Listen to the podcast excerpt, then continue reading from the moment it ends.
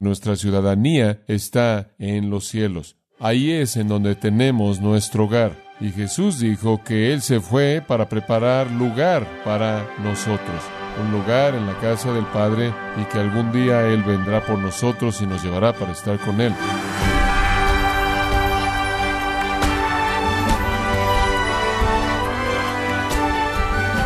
Damos la bienvenida a esta edición de su programa Gracias a vosotros con el pastor John MacArthur.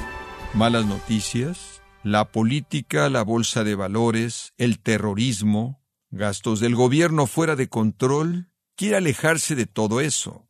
Hay un solo lugar donde puede hacer lo mejor y el enfoque de este estudio es precisamente lo que el pastor John MacArthur lo va a llevar a través de muchos pasajes con referencias que usted va a querer revisar más adelante. Por ello, John MacArthur continúa con la serie El cielo, aquí en gracia a vosotros. ¿Qué haremos en el cielo? ¿Qué estaremos haciendo por la eternidad?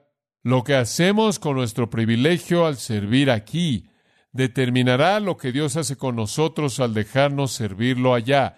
Y en esas parábolas de los siervos que encontramos en Mateo y Lucas, Recordamos que en cada caso, cuando el Señor regresó a recompensar a sus siervos, Él los recompensó en proporción al darles una mayor esfera de servicio, mayor esfera de dominio. Y entonces gobernaremos y serviremos en relación a cuán fielmente hemos cumplido con nuestra responsabilidad de gobierno aquí, nuestro servicio aquí. Ahora, las escrituras tienen mucho que decir acerca de estas recompensas y no quiero entrar en un mensaje entero en el asunto de las recompensas, pero permítame tan solo leerle unas cuantas escrituras. Daniel 12:3 Y aquellos que tienen entendimiento brillarán con brillo como el brillo de la expansión del cielo, y aquellos que guían a los muchos a la justicia como las estrellas por los siglos de los siglos. Ahora lo que él está diciendo ahí es muy simple. Si usted guía a muchos a la justicia, usted brillará como las estrellas por los siglos de los siglos. Su recompensa entonces depende de la fidelidad con la que usted proclamó el mensaje de justicia. Todos aquellos que tienen sabiduría brillarán como el brillo de la expansión de los cielos. Y lo que Daniel está diciendo ahí es que la manera en la que usted funciona en esta vida con la sabiduría de Dios, la manera en la que usted funciona en esta vida con la proclamación del mensaje de Dios, determinará cómo brille usted en la eternidad venidera. En el Nuevo Testamento, Primera Tesalonicenses, capítulo, tantas escrituras, no quiero amarrarme a muchas, a demasiadas. 2.19 él dice, porque ¿quién literalmente es nuestra esperanza o gozo, corona de exaltación? ¿No sois vosotros en la presencia de nuestro Señor Jesús en su venida? Porque vosotros sois nuestra gloria y gozo. Pablo dice, parte de la recompensa que vamos a tener en el cielo va a ser la recompensa de ver a aquellos que están ahí debido a nuestra fidelidad. Eso será parte de nuestra recompensa. Parte de nuestra recompensa, escuche esto, no solo es servir, sino gozo. Simplemente el gozo de ver a personas que están ahí porque fuimos fieles y será parte de nuestra recompensa, una parte importante de nuestra recompensa. Y de nuevo enfatizo, no es algo que usted usa, es algo que usted experimenta, mayor servicio, mayor responsabilidad, mayor gozo.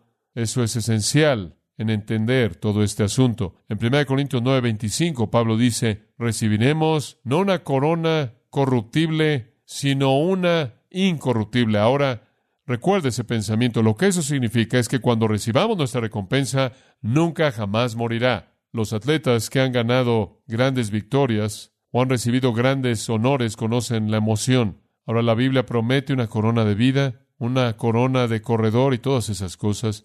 Todas esas son capacidades de servicio o simplemente se refieren a la vida eterna. La corona de vida, creo yo, es vida eterna. La corona imperecedera, en un sentido, es vida eterna. La corona de gozo, eso es vida eterna, pero es vida eterna llena de gozo y gloria y privilegio para el servicio. Pablo escribe en 2 Timoteo capítulo 4. Usted conoce este versículo 1, conocido versículo 8. Él dice, en el futuro me espera una corona de justicia la cual el Señor, el juez justo, me dará en aquel día, y no solo a mí, sino a todos aquellos que aman su aparición. ¿Qué es la corona de justicia? Esa es justicia eterna. La corona de vida es vida eterna, la corona de gozo es gozo eterno. Entonces, la corona no es algo que usted se pone, lo vuelvo a decir, es algo que usted experimenta.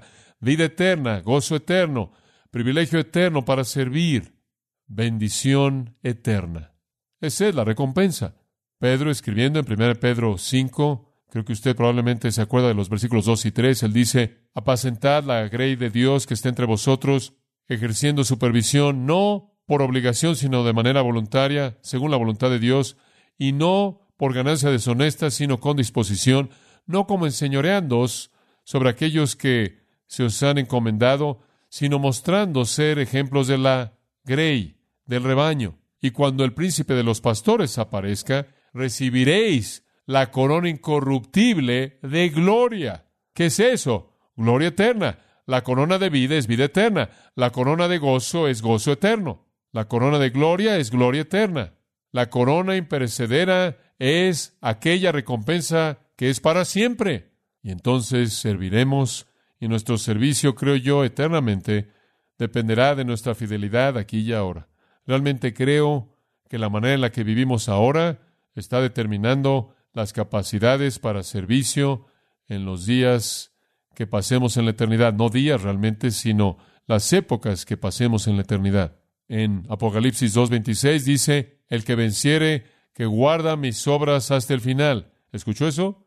A él le daré autoridad sobre las naciones y él las gobernará. En otras palabras, lo que usted hace ahora determina lo que el Señor va a usarlo usted para hacer en ese entonces. Es correcto, Apocalipsis 2.26. Entonces lo que hacemos ahora determina la capacidad para recompensa futura. Escuche Apocalipsis 22.12. He aquí, yo vengo pronto, y mi recompensa está conmigo. Escuche, para dar a todo hombre según lo que ha hecho. ¿Escuchó eso? Para dar a todo hombre de acuerdo con lo que él ha hecho. ¿Escuchó eso? Su capacidad para gozo eterno, gloria eterna, recompensa eterna, está relacionada con lo que usted ha hecho. Oro, plata, piedras preciosas, o madera, heno, hojarasca. ¿Qué vamos a hacer en el cielo? Vamos a adorar, vamos a reinar, vamos a servir. La capacidad para nuestro reinado estará relacionada a cuán fieles fuimos con nuestra responsabilidad de administración aquí. La capacidad de nuestro servicio será determinada por nuestra fidelidad al servir aquí. La corona de vida será proporcional a nuestra obediencia aquí. Disfrutaremos la vida eterna al máximo de nuestra capacidad, pero esa capacidad será determinada por nuestra vida aquí. La corona de gozo será gozo eterno en una capacidad determinada por la fidelidad que mostramos aquí. La corona de gloria, la misma cosa. Entonces, en este punto en particular, en el tiempo, estamos haciendo cosas en esta vida para servir al Dios viviente como sacerdotes que afectarán nuestra capacidad de servirlo a Él en la eternidad. Eso debería motivar su corazón. Algunas veces la gente quiere ser alentadora y decir necesitas reducir la velocidad y hacer menos. Pero si usted lo ve así, es lo opuesto, ¿no es cierto? Realmente deberíamos entregarnos al máximo aquí para que podamos tener la capacidad al máximo nivel a lo largo de la eternidad para darle gloria al gran Dios y nuestro Padre y al Señor Jesucristo. En cuarto lugar, esto es algo más que haremos en el cielo. Realmente no es lo que hacemos, sino va a encajar en algún lugar, entonces lo voy a meter aquí. Seremos refrescados continuamente por Él. Llamémosle reposo. Reposaremos en el cielo. Reposaremos en el cielo. Hebreos 4 habla de entrar al reposo hay un reposo para el pueblo de Dios. Jesús dijo, Llevad mi yugo sobre vosotros y aprended de mí, porque soy manso y humilde de corazón, y tendréis descanso para vuestras almas. Una de las promesas que el Señor ha dado a aquellos que creen en su Hijo es que conoceremos descanso, descanso de nuestras labores, las labores de tratar de encontrar a Dios, por así decirlo, por nosotros mismos, el reposo de obras, justicia, pero no el reposo del deber. En Lucas 13:29 dice que nos reclinaremos en la mesa de un banquete. Entramos a eso al principio de nuestra serie. Eso no significa que simplemente vamos a estar sentados todo el tiempo. Y en Hebreos 3 y 4, cuando habla del reposo que está ahí para el pueblo de Dios, significa que nunca nos cansaremos, significa que nunca nos debilitaremos, significa que nunca estaremos insatisfechos, significa que nunca seremos interrumpidos, es un tipo de reposo único. Observe Apocalipsis 14 mientras que está ahí, versículo 11, y el humo de su tormento sube por los siglos de los siglos. Y esto está hablando de aquellos que fueron juzgados en el tiempo de la tribulación y su juicio es sin reposo, obviamente. Pero por otro lado, versículo 12, aquí está la perseverancia de los santos que guardan los mandamientos de Dios y su fe en Jesús. Oí una voz que desde el cielo me decía, escribe, bienaventurados de aquí en adelante los muertos que mueren en el Señor. Sí, dice el Espíritu, que descansarán de sus trabajos, porque sus obras con ellos siguen. Descansarán, descansarán. Segundo a Tesalonicenses 1.7 lo llama alivio, alivio. Dice que cuando Jesús venga, Él da alivio a los afligidos. Alivio, descanso. ¿Qué significa eso? Significa descanso espiritual, significa descanso del cansancio y la debilidad. Nunca habrá hambre, nunca habrá sed, nunca habrá cansancio, nunca habrá calor alguno que nos canse. Ese es el descanso eterno. No significa que no servimos. Reinamos, servimos en deber incesante junto con descanso perfecto. ¿Puede usted entender eso? Dicho de esta manera, entre más sirve usted, más descanso tiene usted. Entre más sirve usted, más refrescado está. Como puede ver, no es la ley de la termodinámica que llamamos entropía, que causa que todo se desintegre, no va a estar en efecto, no va a estar en vigor, y entonces no habrán fuerzas que debiliten. Entre más sirve usted, más cumple su propósito, más se refrescado usted. Ninguna energía jamás será gastada. ¿Entendió eso? Usted nunca gastará energía alguna. Usted nunca va a suspirar. Usted nunca se quedará sin aliento. Usted nunca va a reducir su paso. Pensamientos increíbles.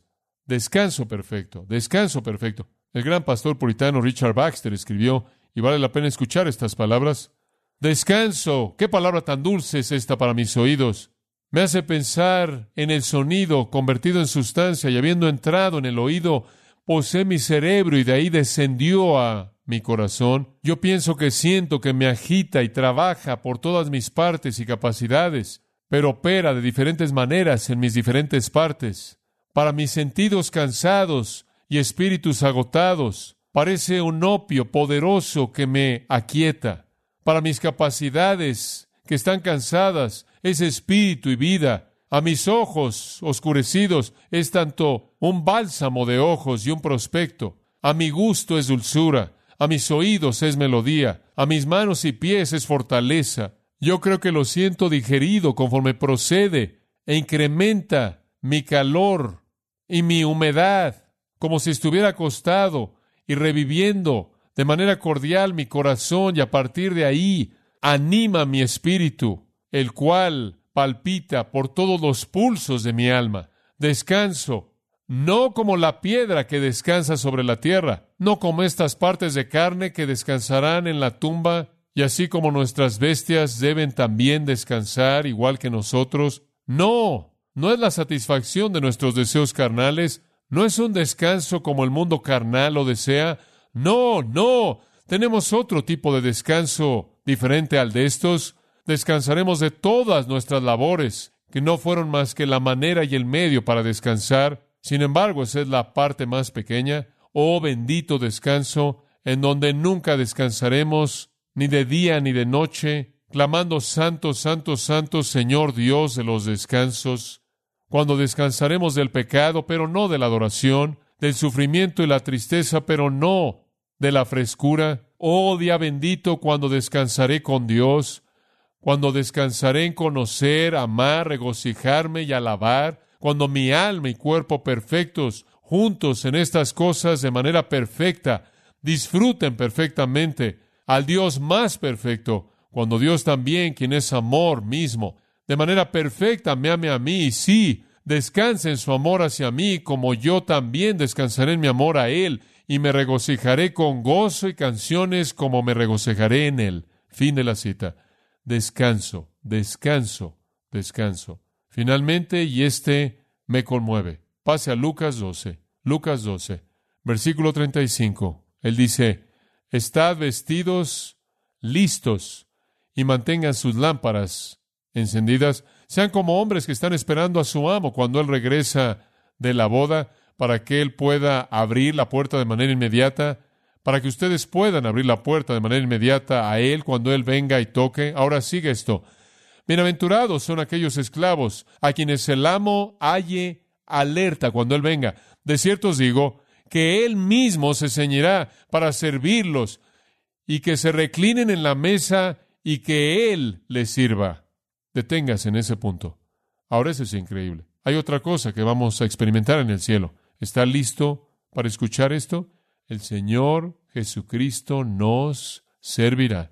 El Señor Jesucristo nos servirá. Bienaventurados son aquellos esclavos a quienes el amo hallará alerta cuando Él venga. De cierto os digo que Él se ceñirá para servirlos y hará que se reclinen en la mesa y vendrá y les servirá. ¿Está listo para escuchar esto? Hay otra cosa que va a suceder en el cielo. Por los siglos de los siglos de los siglos, Dios el Hijo va a prestar servicio a los redimidos.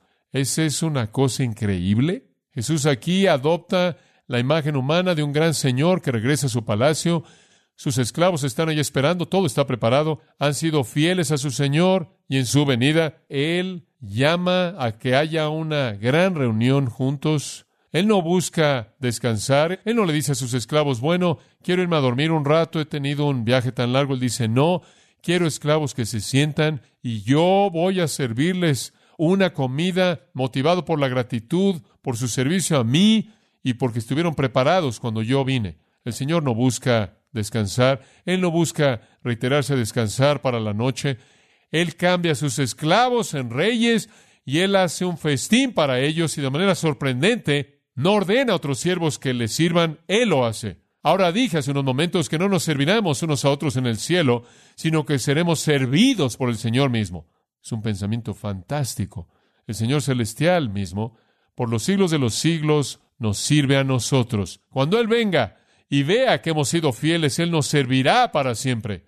¿Es esa una verdad motivadora? ¿Cómo es que el cielo pueda tener una bendición más grande que esa? Cuán maravilloso pensar en adorarlo para siempre, en reinar con Él para siempre. Cuán maravilloso pensar en servirle para siempre, en descansar en ese servicio para siempre. Pero maravilla de maravillas más allá de eso, imaginar que Él nos va a servir a nosotros para siempre. Sin embargo, no debería sorprendernos. Él lavó los pies de los discípulos porque Él los amó, Juan 13, y Él entonces nos amará perfectamente también, y Él nos servirá. Bueno, cuando usted piensa en el cielo, es algo único, ¿no es cierto? Thomas Watson dijo, un verdadero santo diariamente voltea al cielo, sus pensamientos y deseos son como querubines que vuelan al paraíso. Fin de la cita. Tiene sentido mirar hacia el cielo, amados. Tiene sentido. Tiene sentido poner su mira en las cosas de arriba, cuando nos damos cuenta en qué consiste el cielo. Quiero cerrar con una pequeña lista de un inventario personal y quiero que entienda esto porque esta es la conclusión de esta serie. ¿Cuál es el beneficio de mirar hacia el cielo? Beneficio número uno. Es evidencia de salvación genuina. Es evidencia de salvación genuina. ¿Está usted preocupado con el cielo? Esa es una buena indicación de que usted es salvo. ¿Es ahí donde está su corazón? ¿Anhela usted estar en los lugares celestiales? ¿Anhela usted tener comunión con Dios? ¿Se hace usted tesoro en ese lugar? ¿Pone usted la mira en las cosas de arriba y no en las cosas de la tierra? Mirar hacia el cielo es evidencia de salvación genuina.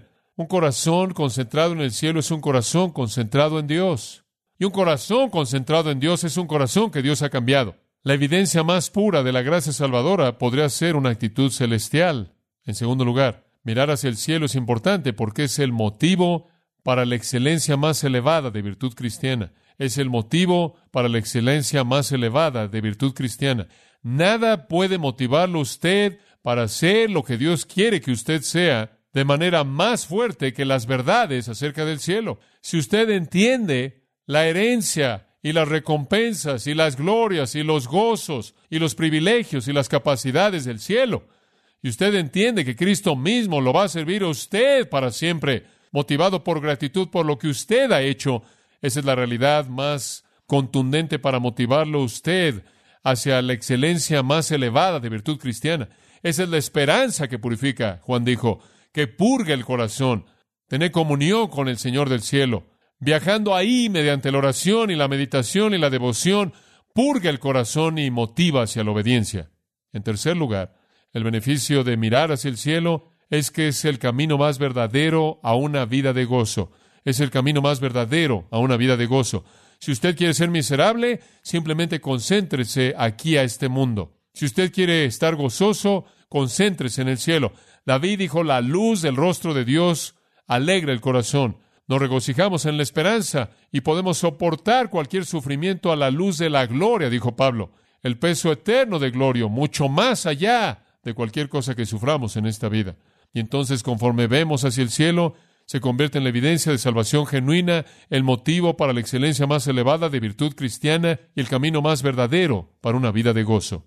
En cuarto lugar, mirar hacia el cielo es el mejor preservador en contra de la tentación y el pecado. Es el mejor preservador en contra de la tentación y el pecado. ¿Por qué? Una mente celestial no se inclina a la profundidad de la maldad.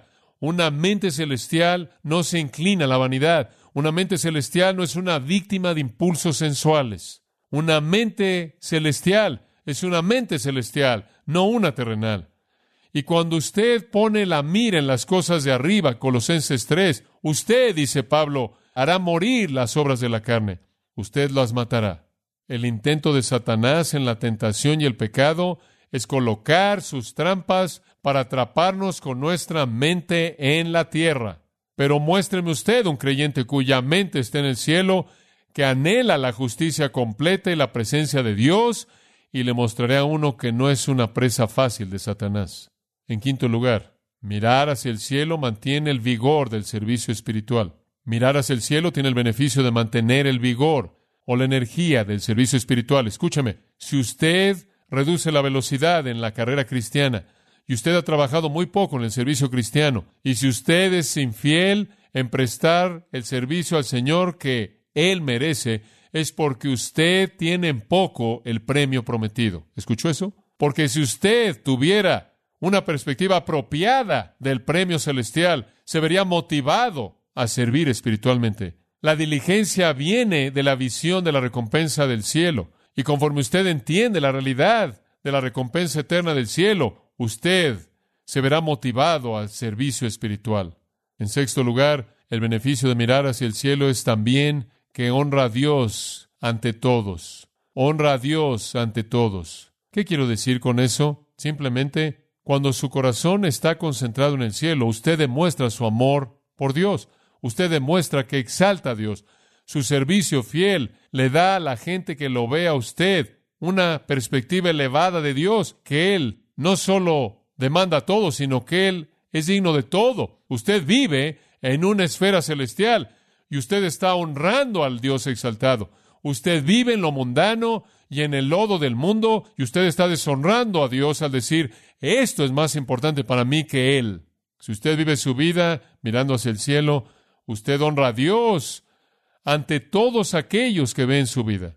Y usted dice, ¿qué Dios sirve usted tan digno de lo mejor que usted tiene? Finalmente, el beneficio de mirar hacia el cielo es que le devuelve a Dios el pago. Le devuelve a Dios el pago. Dice usted, ¿qué quieres decir con que le devuelve a Dios el pago? Bueno, su corazón siempre está concentrado en nosotros. ¿Por qué nuestro corazón no debería estar siempre concentrado en Él? Su corazón siempre está inclinado hacia nosotros. ¿Por qué nuestro corazón no debería siempre estar inclinado hacia Él? Y por cierto, no hay nada en este mundo en lo que valga la pena concentrar su corazón, ¿verdad? Inventario personal. ¿Cuáles son los beneficios de mirar hacia el cielo? Número uno es la evidencia de salvación genuina. Vea su vida, vea su vida. ¿Está viendo constantemente hacia el cielo? ¿Es el hambre de su corazón las cosas de Dios, comunión con Dios, las realidades de la eternidad?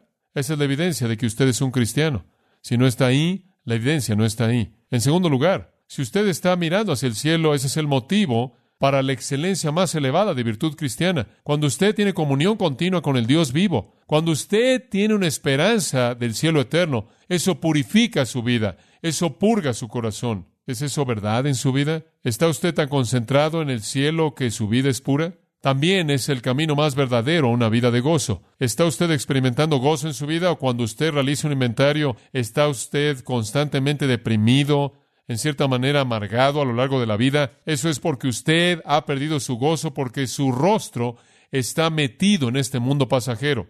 En cuarto lugar, dijimos que al mirar hacia el cielo es el mejor preservador contra la tentación y el pecado. Si usted se encuentra continuamente cayendo en las trampas de Satanás, es porque usted está preocupado con las cosas de aquí en lugar de estar preocupado con las glorias de Dios. En quinto lugar, dijimos que mirar hacia el cielo mantiene el vigor del servicio espiritual. Si usted está teniendo problemas con ser fiel, con ser diligente, con entregar su todo al servir a Cristo, es porque usted está teniendo en poco el premio prometido. No le importa a usted que Dios le ha prometido a usted una recompensa eterna.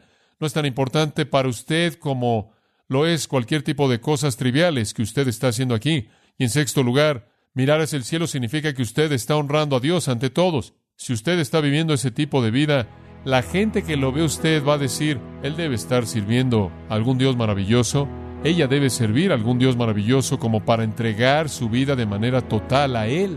Y finalmente, ¿cómo es que no vamos a estar preocupados por tener nuestro corazón concentrado en Dios cuando el corazón de Dios siempre está concentrado en nosotros? Mirar hacia el cielo le devuelve el pago a Dios. El salmista dijo, estaré satisfecho cuando despierte a tu semejanza. Cuando despierte a tu semejanza. ¿Estará usted satisfecho con algo menos que eso? Si es así, entonces usted no entiende la actitud de vivir con una perspectiva celestial. ¿Qué lo satisface usted? ¿Qué es lo que realmente lo satisface? Cualquier cosa menos que ser como Cristo pierde el objetivo.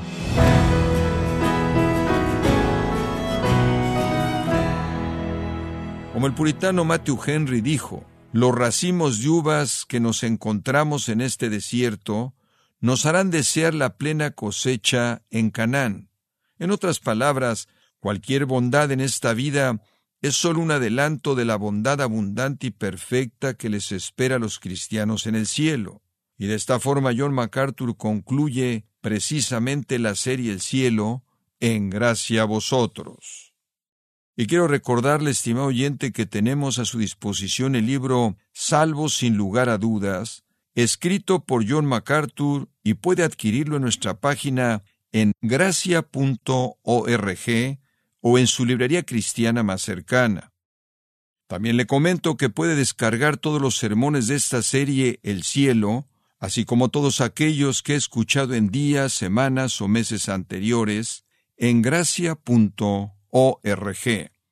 Si tiene alguna pregunta o desea conocer más de nuestro ministerio, como son todos los libros del pastor John MacArthur en español, o los sermones en CD, que también usted puede adquirir, escríbanos y por favor mencione la estación de radio por medio de la cual usted nos escucha en gracia a vosotros.